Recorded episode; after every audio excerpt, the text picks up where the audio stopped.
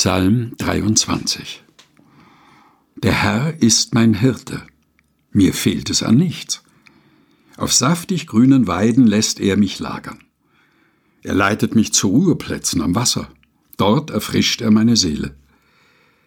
Er führt mich gerecht durchs Leben, dafür steht er mit seinem Namen ein. Und muss ich durch ein finsteres Tal, fürchte ich kein Unglück, denn du bist an meiner Seite. Dein Stock und dein Stab schützen und trösten mich. Du deckst für mich einen Tisch vor den Augen meiner Feinde. Du salbst mein Haar mit duftendem Öl und füllst mir den Becher bis zum Rand.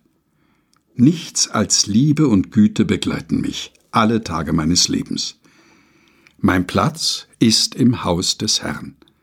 Dort möchte ich mein Leben lang sein.